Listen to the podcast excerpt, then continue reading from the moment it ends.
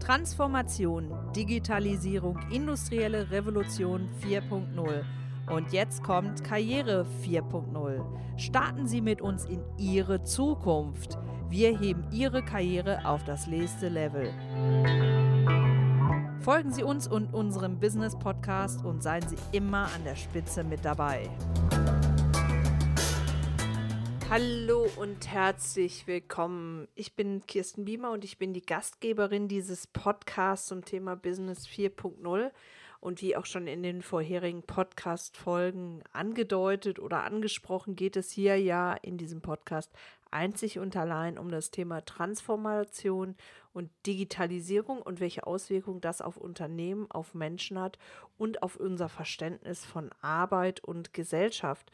Und darüber möchte ich auch gerade heute in dem heutigen Podcast darüber sprechen, nämlich welche Aufgaben jetzt auf sowohl die Unternehmen als auch die Arbeitnehmer als auch die Gesellschaft zukommen, wenn wir wirklich diesen Schritt erfolgreich schaffen wollen in den Bereich Industrie 4.0.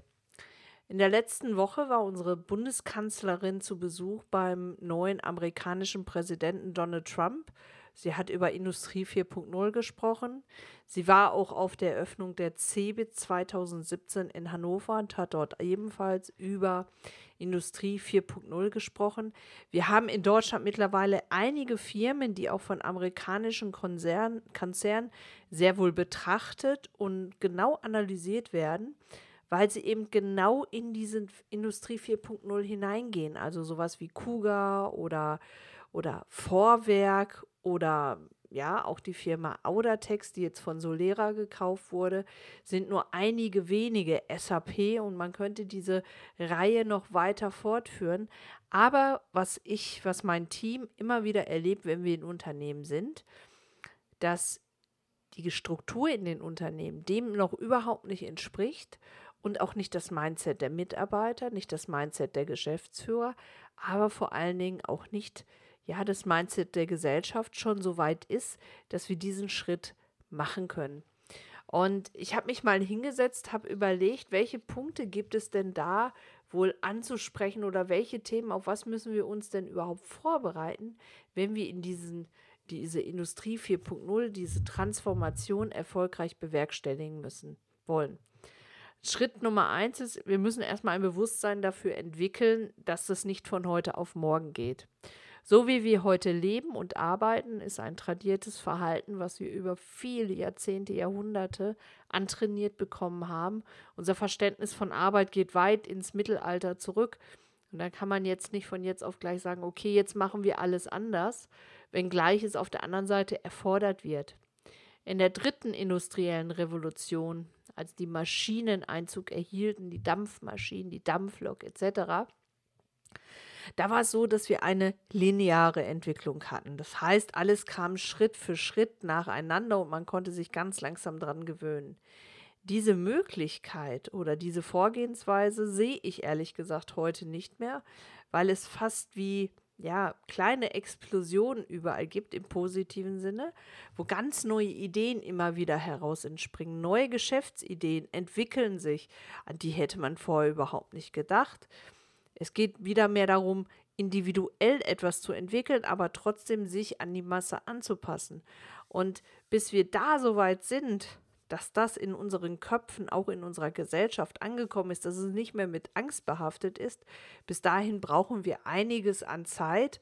Und deswegen ist mein erster Tipp, also wirklich sich in Geduld zu üben und jetzt nicht erwarten, okay, wir haben jetzt im Unternehmen ein neues Personalentwicklungsprogramm aufgesetzt und morgen sind alle Mitarbeiter soweit.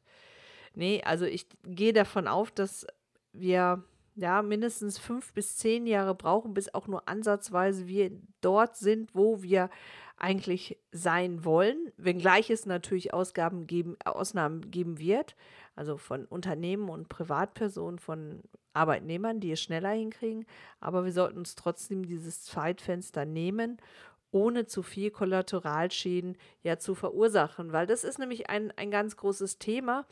Wenn ich mich heute in der Gesellschaft, auch in Unternehmen umschaue, wenn ich mit Mitarbeitern spreche, ist eine große Angst dabei, weil da noch nicht das richtige Verständnis dafür da ist, weil es aber auch nicht richtig transportiert wurde bislang. Viele Mitarbeiter haben Angst davor, dass sie zukünftig von Maschinen, von Computerprogrammen, von künstlichen Intelligenzen ersetzt werden. Mein Verständnis von einer gelungenen Transformation bedeutet jedoch nicht ein Entweder oder, sondern vielmehr ein sowohl als auch. Das heißt, Mensch und Maschine werden zukünftig nebeneinander agieren. Die Maschine wird sich auf Routineaufgaben konzentrieren, also das, wo wir wirklich ja, viel Zeit in der Vergangenheit mit verbracht haben, was aber immer wieder ja gleiche Abläufe sind, die sich nicht großartig verändern. Und der Mensch an sich, der kann sich mehr wieder auf seine Potenziale, seine Kompetenzen, seine Fähigkeiten konzentrieren. Er kann mehr diesen kreativen Prozess, diesen sozial kreativen Prozess wieder in Gang setzen. Das ist also mein Tipp Nummer zwei, sich wirklich, ja, dieses Bild aus dem Kopf zu holen, dass es ein Entweder-Oder ist. Es wird ein sowohl als auch. Nur wenn ein Unternehmen, wenn ein Arbeitnehmer, aber genauso wie der Unternehmer es hinkriegen, dass wir von einem sowohl als auch sprechen, dann ist die Transformation auf einem sehr, sehr guten Weg. Solange in unseren Köpfen noch drin ist, ich werde komplett ersetzt und ich habe keine weitere Zukunft, brauchen wir uns mit demjenigen oder mit dem Unternehmen nicht über Transformation unterhalten, weil dann sind wir direkt in einer negativen ja, Wahrnehmung und dadurch auch in einem negativen Umgang mit dem Thema und wir fangen an zu mauern, weil wir uns beschützen wollen. Uns als Einzelperson, uns als Unternehmen. Schritt Nummer drei ist für mich, Strukturen müssen in den Unternehmen komplett neu geschaffen werden. So wie wir bislang arbeiten, gearbeitet haben mit starren Hierarchien, mit starren Strukturen, das entspricht so unserer Mentalität, die viele haben, die so ein subjektives Gefühl von Sicherheit benötigen. Und dafür brauchen sie Strukturen. Nur darüber werden wir in Zukunft nicht mehr sprechen. Ich habe letztens mit einem Personalleiter gesprochen, nämlich genau darüber. Er hat neue Mitarbeiter eingestellt und die Mitarbeiter haben verständlicherweise gefragt, ja, wer hat denn hier was für mich zu sagen oder wie ist denn die Organisationsstruktur? Jetzt kommt er allerdings aus einem amerikanischen Mutterkonzern und er sagt, es gibt bei uns keine klassischen Organisationsstrukturen mehr, zumindest nicht mit Personen behaftet. Es gibt organisationelle Strukturen, das heißt, wir haben eine gewisse Hierarchie da, aber wir besetzen es nicht mehr äh, ja, mit einem einzelnen Namen, sondern mehr mit einer Funktion. Und die kann ich erklären. Und ansonsten ist es so, und ähm, das liest man an vielen, vielen Stellen, wir arbeiten heute in einer Tribe, in einer Gruppe, in einem Schwarm, wie auch immer. Und dieser Schwarm sorgt dafür, dass äh, auf der nächsten Ebene weitergearbeitet werden kann. Ja, das kann man jetzt diskutieren, ob das ja, ob das, ob das ethisch so vertretbar ist, aber es ist im Kern trifft es das schon sehr genau wie wir zukünftig arbeiten. Wir werden zukünftig mehr daran arbeiten, bestimmte Aufgaben zu lösen und natürlich trotzdem das große Ganze im Auge zu behalten, aber wir konzentrieren uns mehr auf die einzelne Aufgabe und deswegen dieses subjektive Gefühl von Sicherheit, wenn ich immer hundertprozentig weiß, wer namentlich mein Ansprechpartner ist, wer namentlich an der und der Stelle wird, sein wird. Ähm, ja, ich denke, davon werden wir uns äh, verabschieden amerikanische Unternehmen und ähm, bitte verzeihen Sie, dass ich hier immer wieder von amerikanischen Unternehmen spreche, aber das sind einfach in vielen Bereichen die Vorreiter für dieses Thema. Ob wir das jetzt gut finden oder nicht, lassen wir mal dahingestellt, aber die sind die Vorreiter, die haben schon viele Dinge ausprobiert. Und da werden neue Mitarbeiter nicht nach dem ausgewählt, was sie bislang gemacht haben, sondern ja, nach dem, wo ich sie als Unternehmer gerne einsetzen möchte. Und dann wird gegebenenfalls ein neuer Arbeitsplatz geschaffen. Also auch das ist etwas, Strukturen müssen neu geschaffen werden. Arbeitsplatzbeschreibung im klassischen Sinne wird es zukünftig wahrscheinlich gar nicht mehr geben, sondern es wird bestimmte Aufgaben geben, bestimmte Projekte und daran definieren wir uns. Als nächstes müssen auch Werte neu definiert werden. Was heißt, ja, Work-Life-Balance, was heißt der Begriff Arbeit für mich, was heißt der Begriff persönliche Entfaltung für mich, was sind Miss Missions, ja, also was sind Unternehmensziele, all das müssen wir uns ganz genau anschauen, unternehmerisch, aber auch gesellschaftlich. Momentan haben wir da eine riesen Diskrepanz. Ja, viele glauben, dass sie das gar nicht übereinander kriegen. Und wenn ich mit Klienten zusammensitze und sage, Mensch, guck dir doch mal vorher vielleicht an, ob das Unternehmen überhaupt deine Werte hat, die du gerne im Arbeitsleben verwirklicht sehen möchtest, dann sagen viele Klienten, ja, wie soll ich das A rauskriegen und B, hat das überhaupt eine Relevanz? Habe ich, wenn ich auf diese Punkte eingehe, denn überhaupt eine Chance am Arbeitsmarkt?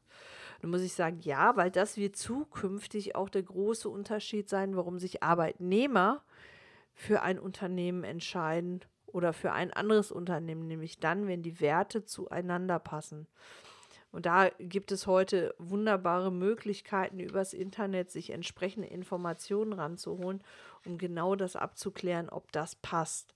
Aber gesellschaftlich bedeutet es wirklich, wir müssen ein anderes Verständnis von Arbeit bekommen. Wir müssen ein anderes Verständnis von ja, sinnvoll oder Sinnhaftigkeit äh, bekommen. Wir müssen ein anderes Verständnis auch von Geld bekommen. Solange wir noch in diesen alten Strukturen drin sind, agieren wir in Angst und wir agieren aus einer Not heraus. Da habe ich letztens in einem Workshop dieses Beispiel gegeben. Wenn ich hungrig in einen Supermarkt gehe, kaufe ich keine guten Sachen. Wenn ich vorher schon für mich einen gewissen ja, Appetit gezügelt habe, kann ich vernünftiger rangehen. Und diesen Hunger möchte ich mit der Not bezeichnen, wenn wir uns auf die negativen Dinge, auf das, was wir bisher gemacht haben, zu sehr konzentrieren, werden wir auch genau nur das immer wieder ja, wiederfinden.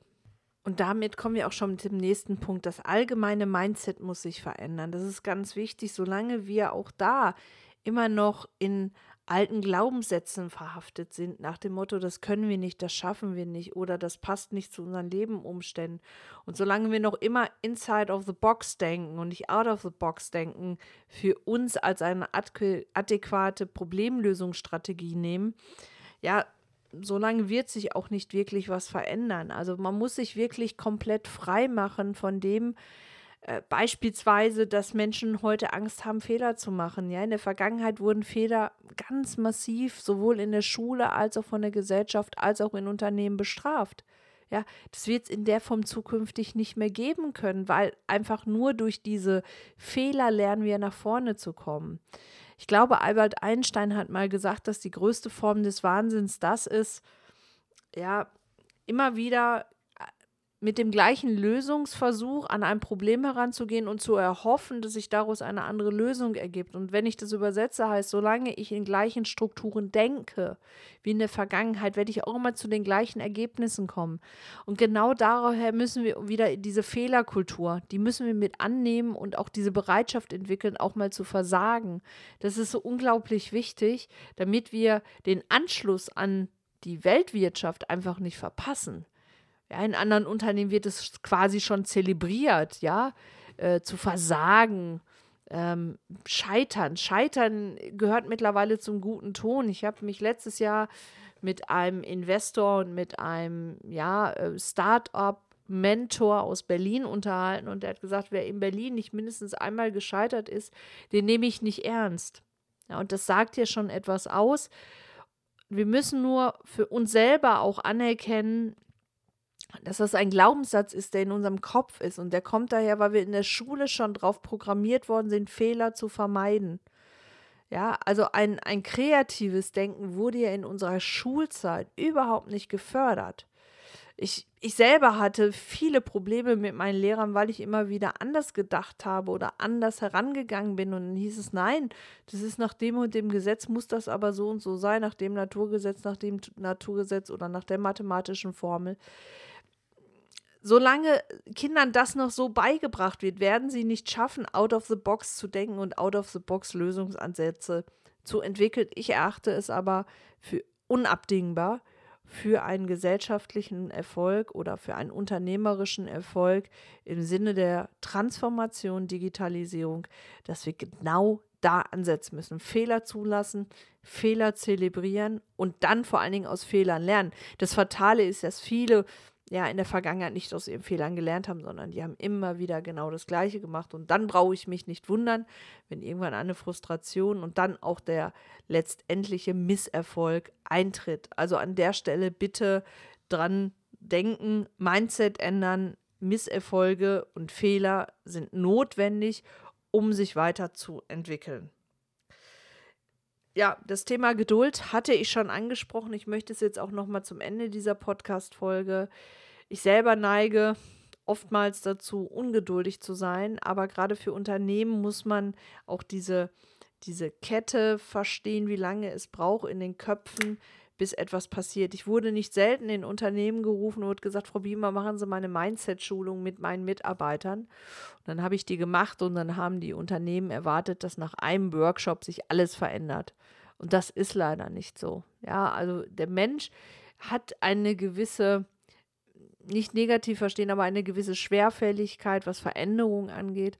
Und da muss ich erstmal ja langsam die Mitarbeiter, die Unternehmen hinbewegen damit das auch in unserer Gesellschaft ankommt. Also nur weil jetzt auf der CeBIT jetzt unsere Frau Dr. Merkel gesagt hat, ja, wir sind auf einem sehr guten Weg, heißt es nicht, dass wir jetzt die Hände in den Schoß legen können. Wir müssen anfangen, jeder für sich, jeder in seinem Kleinen. Und wir müssen vor allen Dingen, das, davon bin ich fest überzeugt, aufhören, ja, über, über so Nickeligkeiten zu diskutieren und, und auch das Thema Datenschutz muss nochmal komplett neu angefasst werden. Wenn wir an dem Datenschutzthema scheitern, scheitern wir unternehmerisch, scheitern wir wirtschaftlich und wir sind an dem Punkt nicht die Datenpolizei der Welt, ganz ehrlich. Denn in dem Moment, wo wir ins Internet gehen, in dem Moment, wo wir in die Cloud gehen, in dem Moment, wo wir ein GPS-Signal aktivieren durch unser Handy, durch unser Navigationssystem, sind wir sowieso gläsern. Ja, also wir müssen, denke ich, gesellschaftlich ein anderes Verständnis und eine andere Bereitschaft dazu bekommen. Nichtsdestotrotz bin ich ein großer Fan davon und das empfehle ich auch in meinen Unternehmen, trotzdem natürlich einen Datenschutzbeauftragten zu installieren, der schaut, dass nicht Schindluder mit den Daten betrieben wird. Ja, also Sie merken schon, wir nähern uns immer mehr einzelnen Themen. Wir arbeiten uns von dem Großen in das Kleine hinein und bevor wir einzelne Lösungen erarbeiten, möchte ich erstmal so ein allgemeines Verständnis dafür entwickeln. In der nächsten Podcast-Folge, das kann ich jetzt schon mal ankündigen, werde ich über das Thema sprechen, wie wichtig es ist, gerade am Anfang ja, wenn ich neue Ideen habe, wie wichtig es ist, da ein Durchhaltevermögen zu haben, um diese neue Idee auch am Markt zu etablieren. Und wie wichtig es ist, da auch in die Reflexion zu gehen und zu schauen, ist das überhaupt an dem Markt orientiert oder bin eigentlich nur ich in diese Idee verliebt. In diesem Sinne dürfen Sie sich auf die nächste Folge freuen, die in einer Woche hier auch wieder erscheinen wird. Und an der Stelle möchte ich nochmal darauf hinweisen, dass wir uns sehr über Ihr Feedback freuen an podcast at coach-quest.de. Wir freuen uns über Ihre Rezension, gerade bei iTunes. Ja, da freuen wir uns. Wir sind auch ein recht junger Podcast mit dieser Reihe Business 4.0. Unser Persönlichkeitspodcast Verändere dein Leben jetzt, der ist jetzt mittlerweile seit einem Jahr ja, unterwegs und da sind wir über 70 Folgen mittlerweile schon mit über 70 Folgen vertreten. Aber dieser Podcast ist noch relativ jung, wobei ich sagen muss, wir haben schon sehr viele Abonnenten es freut uns natürlich wahnsinnig. Also Ihr Feedback gerne an podcast.coach-quest.de, Ihre Fragen, Ihre Anregungen oder wenn Sie sagen, bitte mal über ein ganz bestimmtes Thema sprechen. Auch darüber freuen wir uns. Und jetzt wünsche ich Ihnen eine erfolgreiche Geschäftswoche, eine erfolgreiche berufliche Veränderung und sage bis bald, wenn es wieder heißt, Willkommen bei Business 4.0.